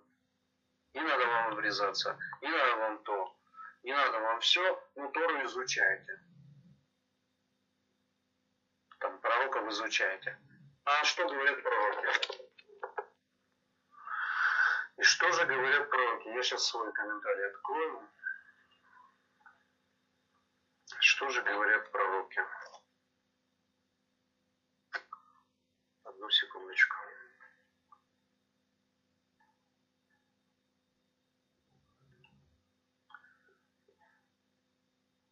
Я и так могу сказать, но я хочу прочесть, чтобы...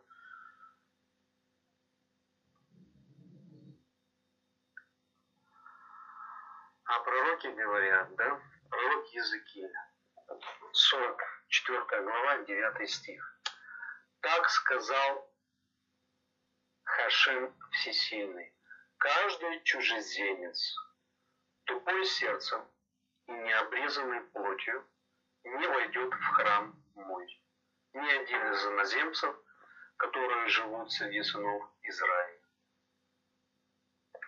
То есть в храм Творца, а храм является олицетворением его шхины, то есть его божественного присутствия здесь, на земле, то, что Он с нами. Именно близкий Бог, близко присутствует. То есть шхина его, это его полное присутствие в народе уже, не просто в отдельности в каком-то человеке, как говорят, внутри меня Бог живет. Нет, народ. Народ его. Вот когда храм стоит, и в храме все прекрасно и замечательно, и заповеди Творца исполняются, то есть святость происходит должным образом, тогда понятно, что Творец вот пришел, спустился вниз к своему народу.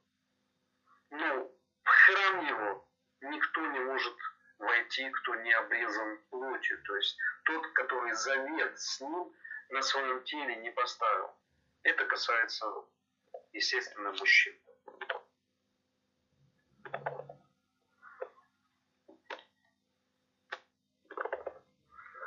Идем дальше. Я продолжаю отвечать на вопросы. Сейчас я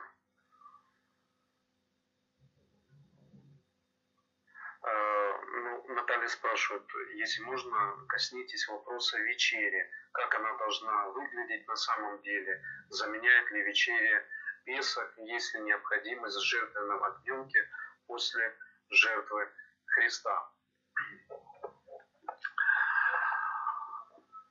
Ну, как выглядит вечеря? Вечеря выглядит э, таким образом, что перед тем, как наступает э, Песах, праздник, э, должен быть принесен, принесена жертва пасхальная 14-го Ниссана. И там есть своя церемония, определенная церемония.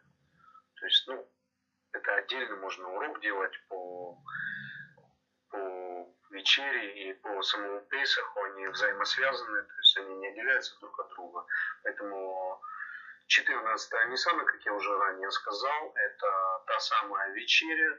И на последний вопрос, который здесь стоит у вас, нужен ли огненок, агнец э, э, после жертвы Ягушева? Нет, агнец никакой не нужен, потому что принесена была та жертва, которая снимает любой грех с человека путем исполнения самого завета в том, в чем он заключается, и принесения крови этого завета. То есть э, уверовали в Ягушо, значит, уверовали в пролитую кровь, которая была им принесена. То есть мы принимаем его, его учение, пролитую им кровь и так далее, и так далее.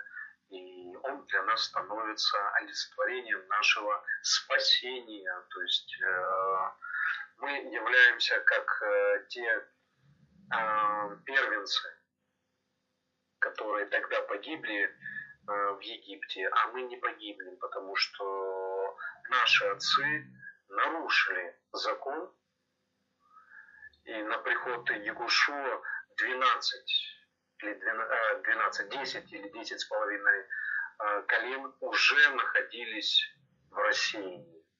Да? То есть они находились уже под проклятием. И только два, два с половиной колена находились здесь в пределах, э, э, в пределах э, двух колен, Ягуды и Бениамина. Вот. И даже вот эти колена уже внутри себя э, было разные учения, разные движения, садукийско-фарисейские и другие были учения. Вот, они уже тоже стояли друг против друга в, в оппозиции. Вот, поэтому жертвы пасхальной жертвы, если мы говорим про пасхальную жертву, пасхальной жертвы больше нет и никогда не будет – другие жертвы, эта жертва имеет несколько названий. Сейчас э, тоже не будем углубляться, что за жертва, э, как не относиться. Это надолго мы тоже уйдем, но имеет свои названия, а за счет чего она приносится. И жертвенность на, на небе была, жертвенность на земле была. То есть и в небесном храме, и в храме а, при храме земном, который стоял и существовал при жизни Ягушева. Вот, э, поэтому жертвы не будет. Э, вечеря, да, 14-го Ниссана. Э, вот, я думаю, все, что я могу сказать сейчас коротко по данному вопросу. Сейчас еще другие вопросы найду. Здесь в данном данном посте. Я не в другом месте.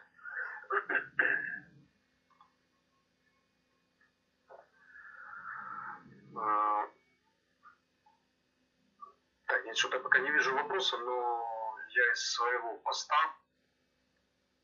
который я написал, я сейчас просмотрю, я их там уже а, все обозначил, как женщина входит э, в общество Израиля. То есть если мужчина а, делает обрезание, Бейт Милу, завет, э, завет с Творцом заключается через обрезание крайней плоти у мужчины. И э, делается миква, то есть водное погружение, то у женщины делается только водное погружение. Вода, она очищает человека, ну, правильным образом, естественно, про микву мы достаточно много учились здесь в общине. Если кому-то интересно и кто-то не слышал, то повторите, мы пройдем еще. Вот э, эти уроки, они недоступны по некоторым причинам. Вот. Э,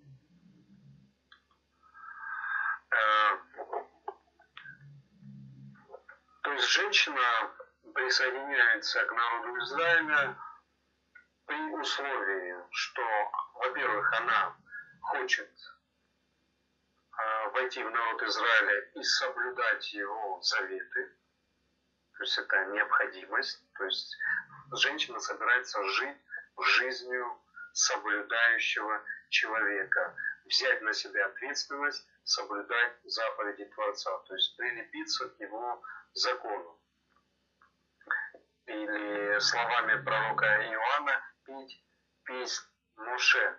То есть если женщина хочет петь песнь Моше во имя Творца и своего а, будущего загробного мира, то ее омовение а, в микве и провозглашение того, что она обязуется а, сделать рождение свыше и принять волю Творца, его Писание, а воля Творца и его Писание – это Святой Его Дух, это то, что называется э, принять э, Святой Дух.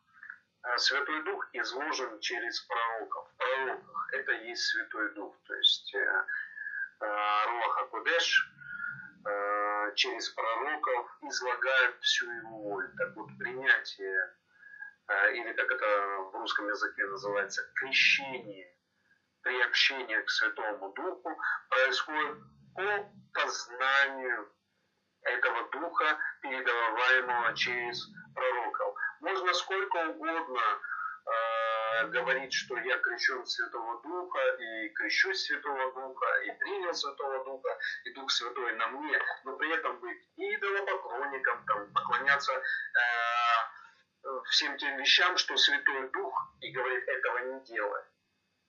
И получается таким образом, что незнание, чему учит Святой Дух, а Святой Дух, как я уже сказал, учит через Писание, незнание приводит к тому, что человек отдаляется от Святого Духа на самом-то деле, но провозглашает, я крещен Святым Духом, Святой Дух на мне и так далее, и так далее. А как же, если Святой Дух на тебе, как же ты не понимаешь, что вот эта вещь, которой ты поклоняешься, и, и а вот эти вещи, которые ты провозглашаешь, они противоречат самому Святому Духу.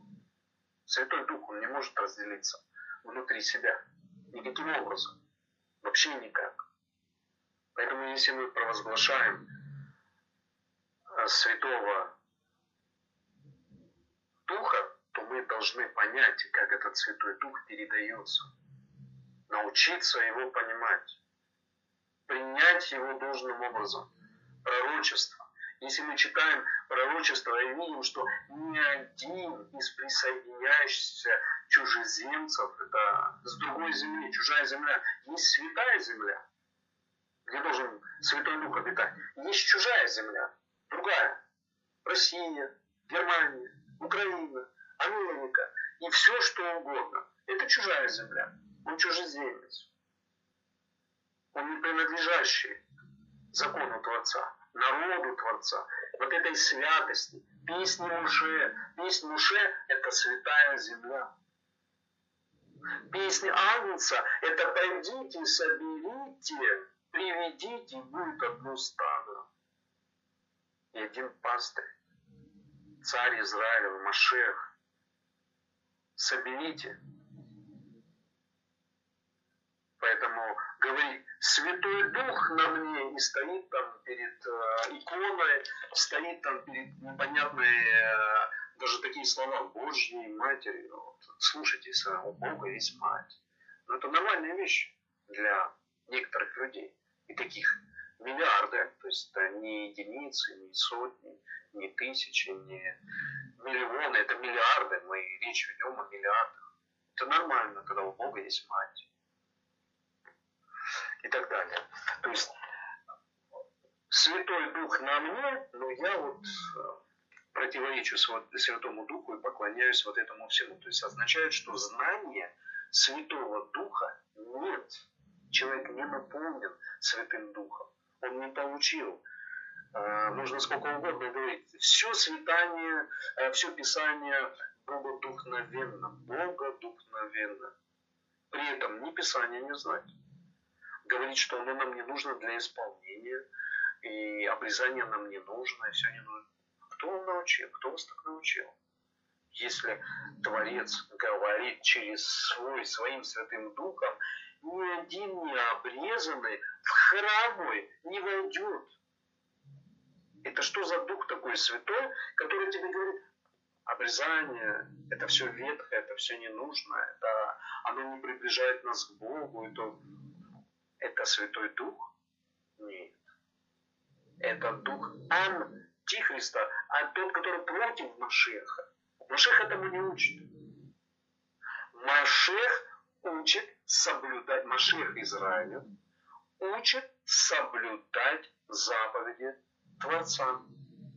Последователи его, Машеха, поют песни Муше, то есть исполняют Тору, и песни Агнца, которая помогает эту Тору исполнить. Вот это Святой Дух. Вот это Машех. Вот это его учение. Или, как говорит Коран, Тора – свет, Евангелие – свет, а Иисус является Машехом Израиля. Вот это свет, вот это Святой Дух, вот это приобщение.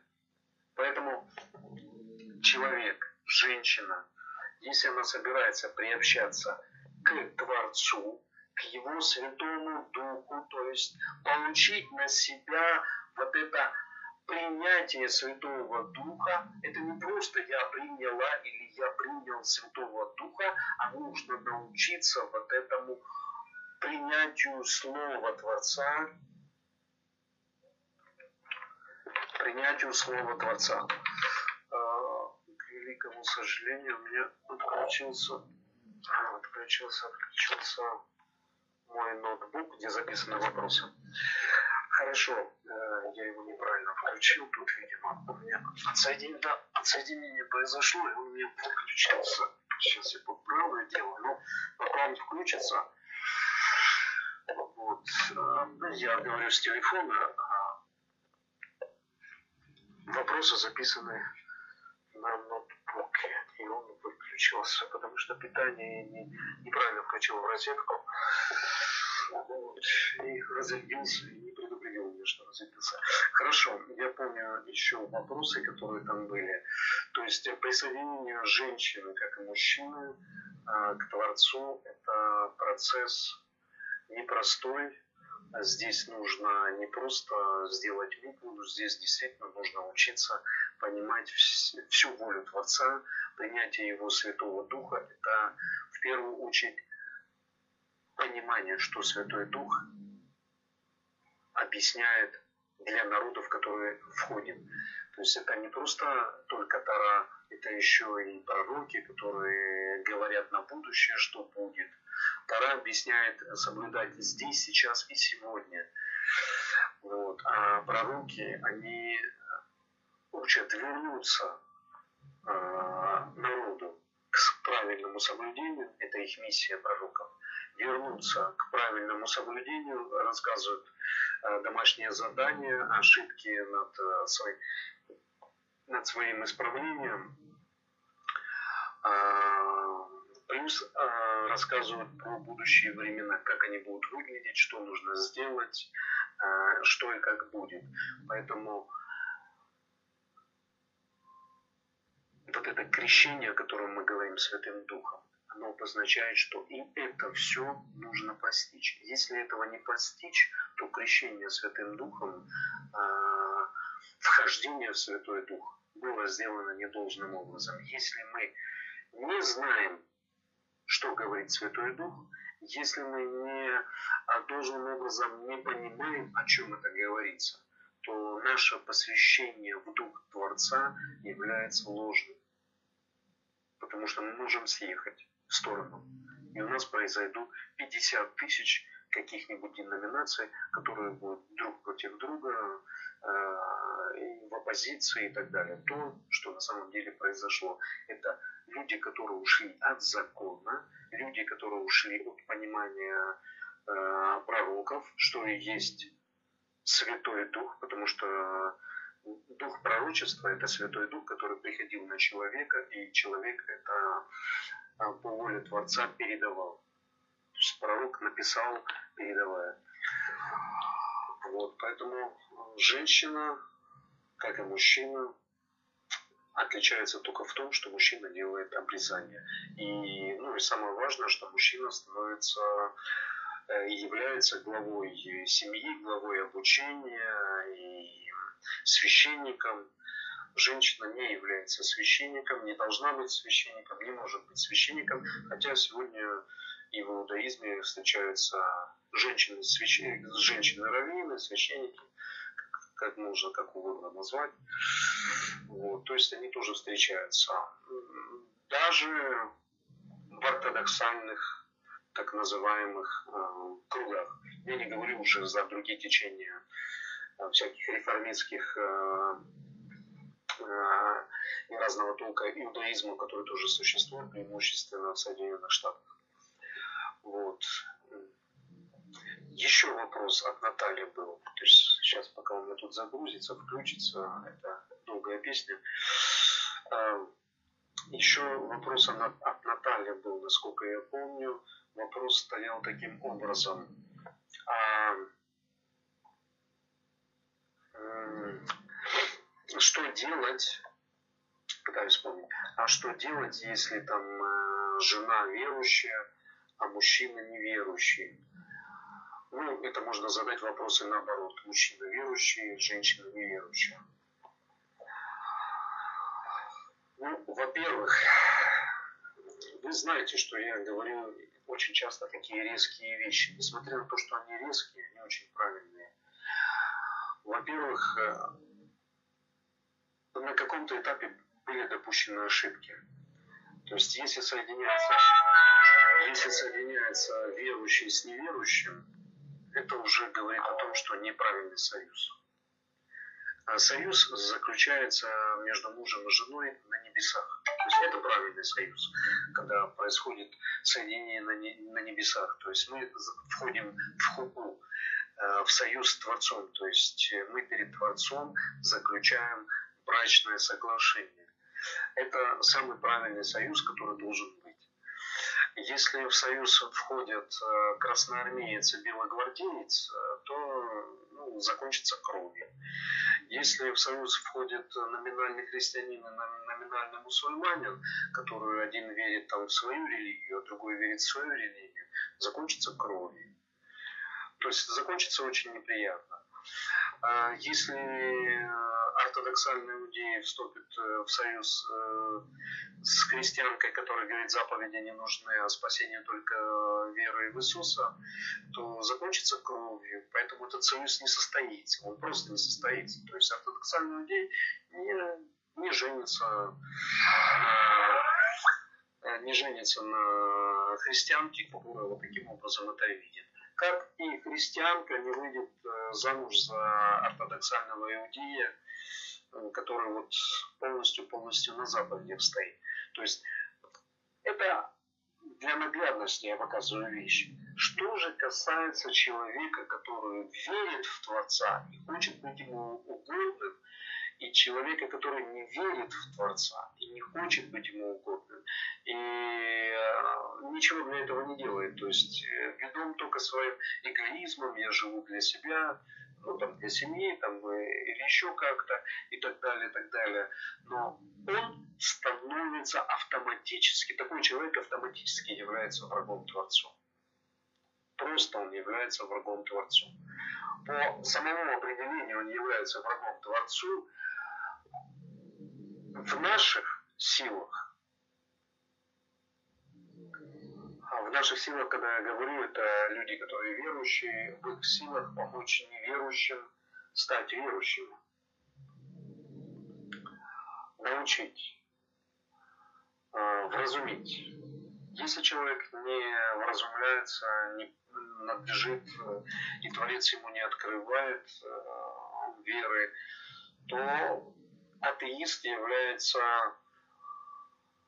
ну, не хочется сказать врагом, является, по-любому является врагом, но является тем, кто мешает э, и является камнем преткновения для верующего человека, потому что теми или иными э, делами, поступками и так далее, и так далее, он внутри семьи мешает.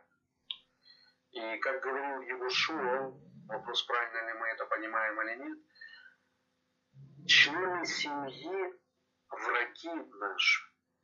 В какие времена это говорил Егушо? И где он это говорил? Он говорил это в среде своего народа. Внутри своего народа он это говорил. Как могут быть внутри народа Израиля домочадцы врагами? А вот представьте, что в то время, когда был Егушо, в то время, когда он начал учить, через э, несколько десятков лет, то есть через 40 лет, вообще храм был разрушен, и даже последние, э, последние израильтяне, последние эти два колена были э, Творцом отправлены в Галут, в изгнание. То есть на тот момент вера упала совершенно вниз. И были домочадцы, которые опылились вот этой а, римско-греческой культуры, которая была вокруг и всюду, с полным атеизмом, с полным э, идолопоклонством и, и всяким остальным, это тоже своего рода вера.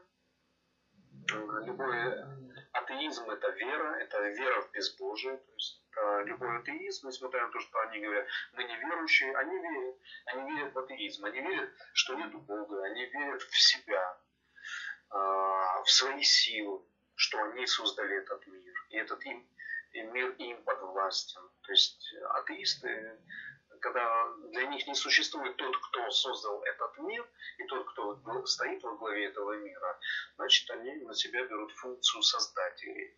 Или те, или я начинал этот урок с того, что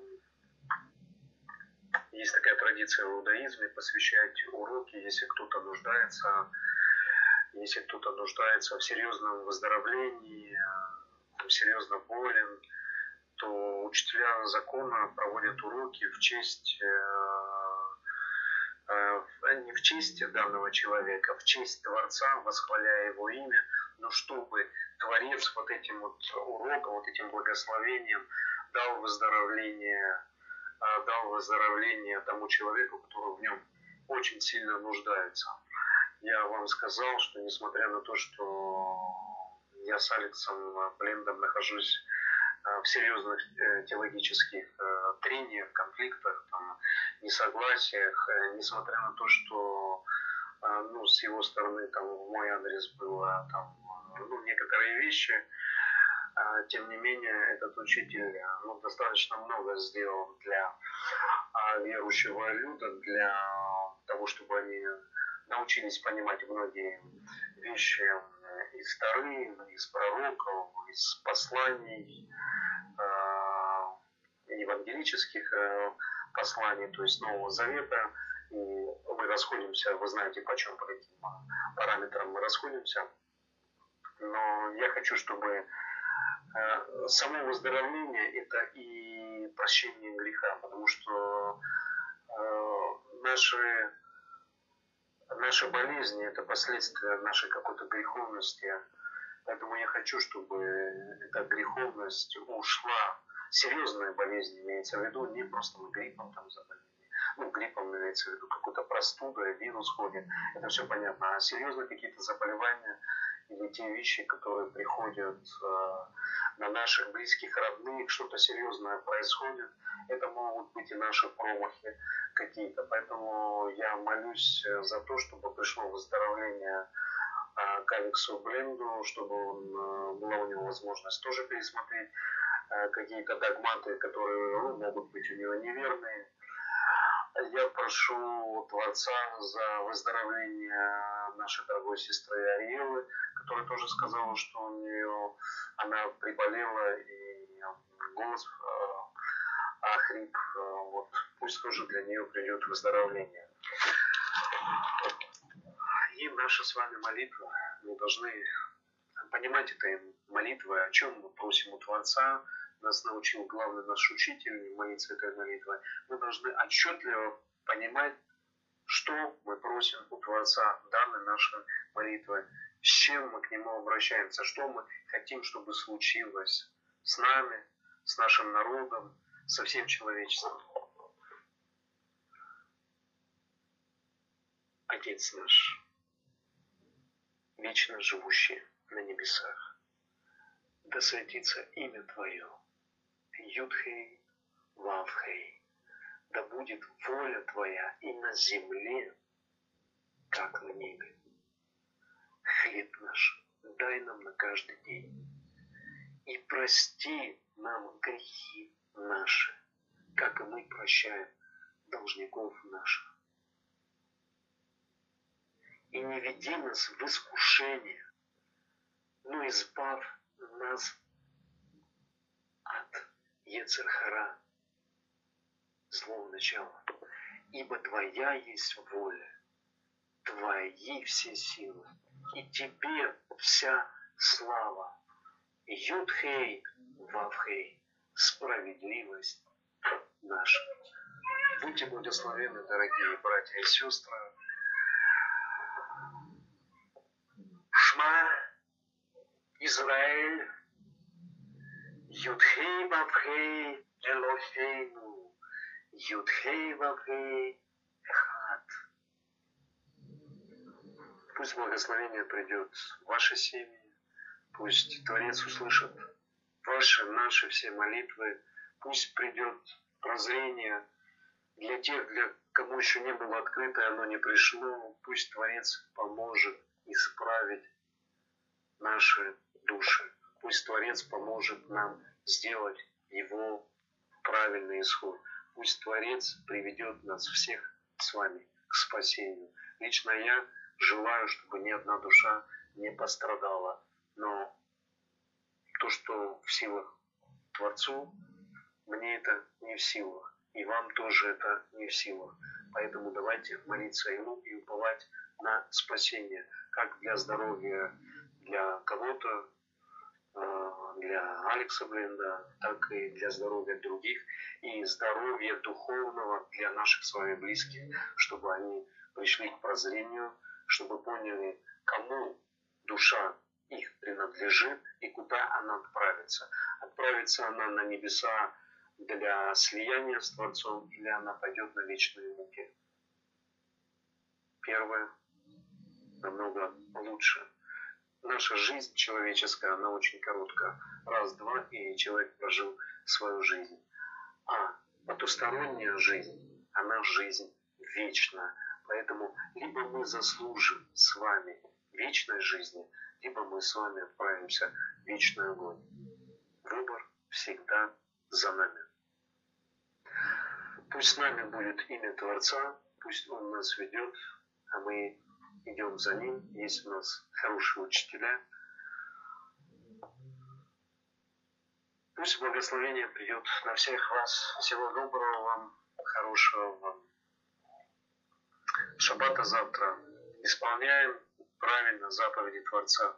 Сегодня мы мало прошлись по урокам, но, а, по заповедям, но я думаю, что сегодня вы получили э, такой достаточно содержательный урок по многим вопросам, и если эти вопросы задаются, значит, есть где-то какое-то недопонимание, как оно а, идет, как оно есть, и я вынужден э, отвечать на ваши эти вопросы по максимуму, а заповеди мы продолжаем дальше учить.